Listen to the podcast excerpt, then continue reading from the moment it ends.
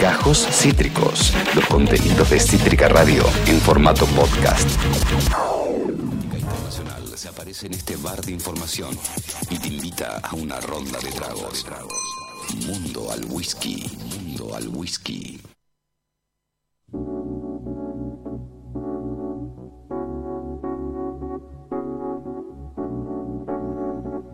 Está del otro lado de la tarde Agustina Mahón, ella es eh, estudiante de Ciencia Política en la Universidad de Buenos Aires. Digo bien, Agustina, bienvenida. Hola, Esteban, ¿cómo estás? Bien, bien, súper bien. Me dirás, eh, yo tengo apellido difícil, así que empatizo. El tuyo es mucho más simple, pero si lo estoy pronunciando correctamente. ¿Es Mahón? Sí. Sí, la H es muda. Perfecto, perfecto, espectacular. Siempre, sucede esto todos los programas casi, así que eh, sabemos entender, Agustina. Eh, estás en Poli al Wiki, Politólogos al Wiki hace ya un tiempo. Eh, y el último domingo publicaste un artículo súper interesante, un tema que hace tiempo queríamos abordar, que es cómo han atravesado la, comunidad travesti trans el periodo de, del ASPO, de la pandemia, de la cuarentena en ella, resistencias en el marco del ASPO, la visibilidad travesti trans has escrito? ¿Cómo, cómo fue el disparador? ¿Por qué elegiste este tema? ¿Cómo fue la, el detrás de escena de la nota? Em, yo lo elegí en el marco de eh, tratarlo, agarrarlo por el lado de los derechos humanos, básicamente. Eh, porque es un tema que desde el lado de los derechos humanos y desde cualquier tipo de, de, mirada está un poco relegado. No es algo que se, que se trate mucho y menos en el marco de la pandemia mundial sin precedentes, básicamente. Total, total. Eh, que obviamente eh, padecimos todos, pero la comunidad travesti trans en, particular es, es, una minoría que ya viene golpeada y mm. con esto de la ASPO mucho, mucho más. Totalmente, totalmente. Una de las cosas que, vos describías y que lamentablemente ahora vamos a hablar de la ley, ¿no? Pero, pero bueno, aún continúa, es la, la discriminación que lleva, decime si, si, lo digo correctamente, ¿no? A, a, conseguir poco, eh, poco, poco nada de laburo. Y muchas veces eso lleva a condiciones marginales que, que, explican por qué hay la tasa de suicidio que hay entre la comunidad travesti trans. ¿Esto es así, Agustina? Sí, y no solo, y no solo tasa de suicidio, sino crímenes de odio directamente. Sí. Eh, en el 2020 se produjeron 100 casos de violencia hacia el colectivo LGBTIQ en el 2001. Eh, o sea, desde el primero de enero hasta el 28 de, junio, que es donde el Registro Nacional de Violencia LGBT Q, de la, um, del Observatorio de Mumalá, sí, diversos, libres y diversos, eh, tiene registrado, digamos. Eh, son 56 ataques de odio, 4 crímenes de odio, y 40 de esos 100 casos, de los, de los 100 casos son travesti trans. ¿Esto, perdón, el año, el año pasado, Agustina? Eh... 2020. 2020, el año pasado, 2020. Eh, algo que también leí, primero, a ver, siempre recomendar eh, el ir a la nota, veo cuando termina, termina el programa, eh, el, concurrir a la nota que, está muy, es muy interesante, es muy, muy ah, directo al botín, si alguien está interiorizado o no en el tema lo va a entender, porque está muy bien escrita, está en politologosalwiki.com. Algo que también eh, explicabas en, el marco de esta pandemia terrible, es básicamente, me sale decir, el acceso a la dignidad, porque más allá del laburo que te da una sustentabilidad, estuvo el rol de la medicina en la pandemia, que no era el mismo que la prepandemia, por acción de ir a un médico, por acción de una obra social. Eh, en eso se, me ocurre preguntarte, ¿qué tan fuertes fueron los, golpes, en tu opinión, las secuelas? ¿Cómo, analizaste esa, esa, cuestión durante la, sobre todo la cuarentena estricta? Eh, uno de los una de, las discriminaciones más fuertes que sufre el colectivo es, eh, obviamente, por medio de, la de, por medio de las fuerzas policiales, mm. a través de las fuerzas policiales. Pero también hay un 7% de mm, discriminación por medio de, a través de las profesionales de la salud. O sea, también el acceso a la salud eh, por parte de, de, de las personas del colectivo, de los compañeros del colectivo, es, es por medio de la. cuando van a, un, a, una. una clínica. Clínica, a tratarse o lo que sea.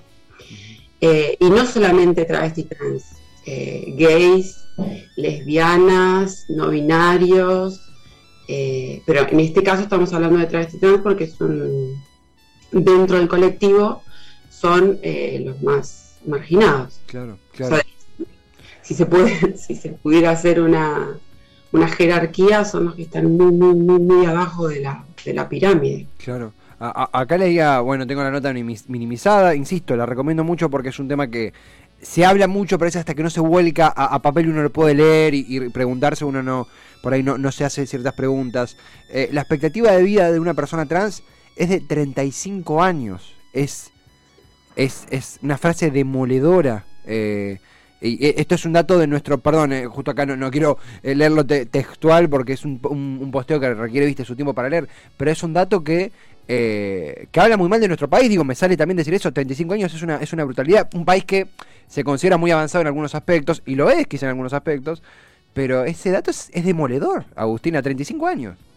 Lo que pasa es que existen, eh, obviamente, leyes que respaldan los derechos humanos, que ahí en, la nota hago una referencia a eso, eh, que, es una, que es una frase de Lechner, no es mía, eh, que es que las leyes existen y, el compromiso por los derechos humanos de los estados realmente existe, pero no se ve reflejada en ningún acto, eh, en ningún acto de gobierno, en ningún acto de, de reivindicación de los derechos humanos para minorías.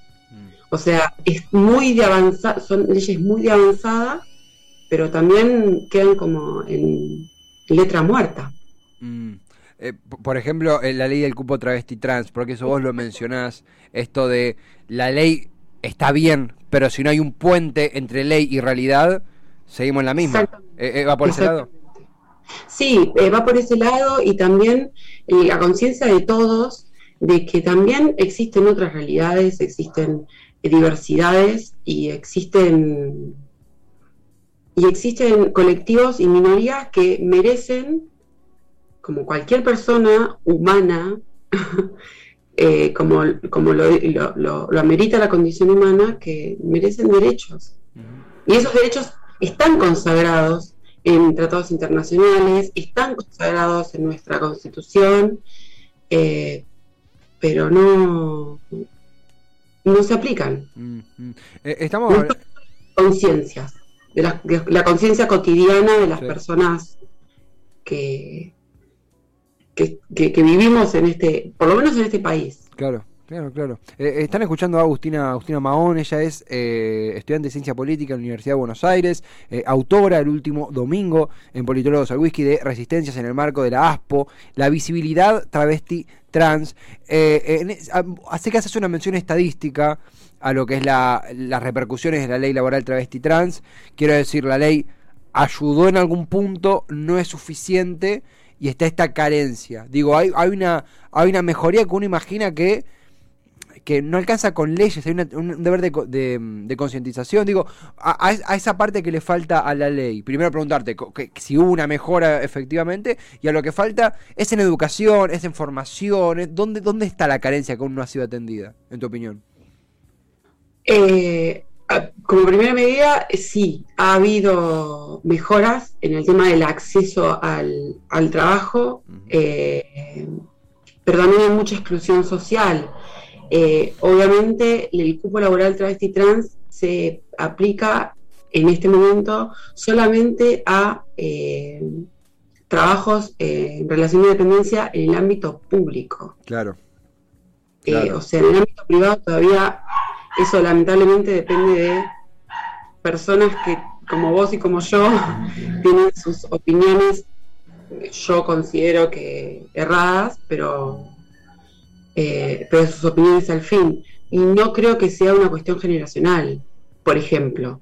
Entonces, me da la sensación que eh, sí, que tiene que tiene que venir por el tema de la educación, pero si los, las generaciones que vienen siguen siendo formadas por estas personas que eh, sin ningún tipo de problema eh, ejercen violencia física, psicológica, sexual, económica, simbólica sobre alguna eh, algún miembro de la comunidad travesti trans, y entonces es un cuento de nunca acabar. Sí, sí, sí, sí. sí, Debería haber la, la, la ESI un poco eh, podría llegar a ayudar a, a dar cauce a, una formación, una formación lógica, concreta, eh, en la diversidad.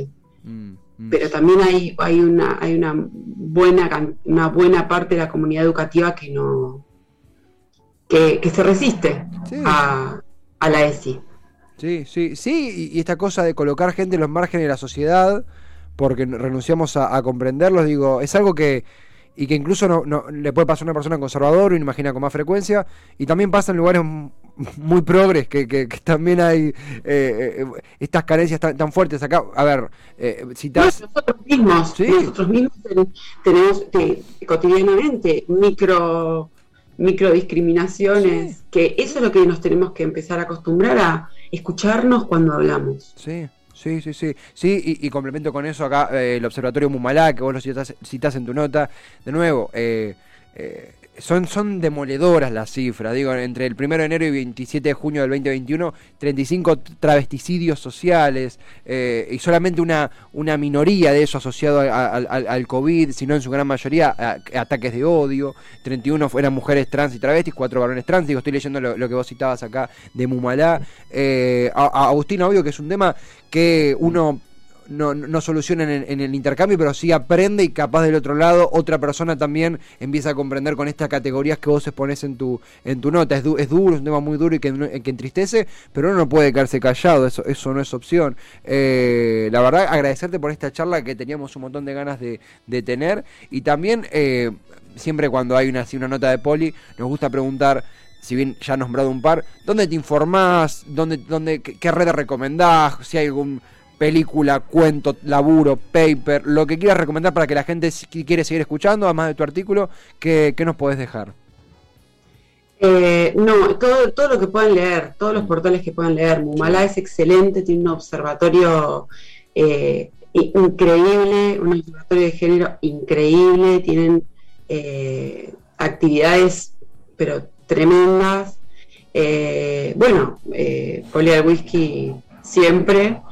Eh, y bueno, eh, nada, todo lo que puedan, todo lo que puedan, porque también la información se recorre en, el, en la cotidianeidad y charlando y militando de alguna manera los derechos humanos en el día a día y en el boca a boca. Así que hablar del tema, visibilizarlo eh, lo más que se pueda con la cantidad de personas que nos crucemos siempre, no callarnos, no, no no ocultar el tema. Claro, claro, claro, totalmente, Agustino, totalmente. Gracias por el tiempo, gracias por, por esta oportunidad de, abrir la puerta a este tema que queríamos abordar hace tiempo. Recomendamos mucho tu artículo y agradecerte a vos por tu tiempo y por tan linda entrevista, Agustina.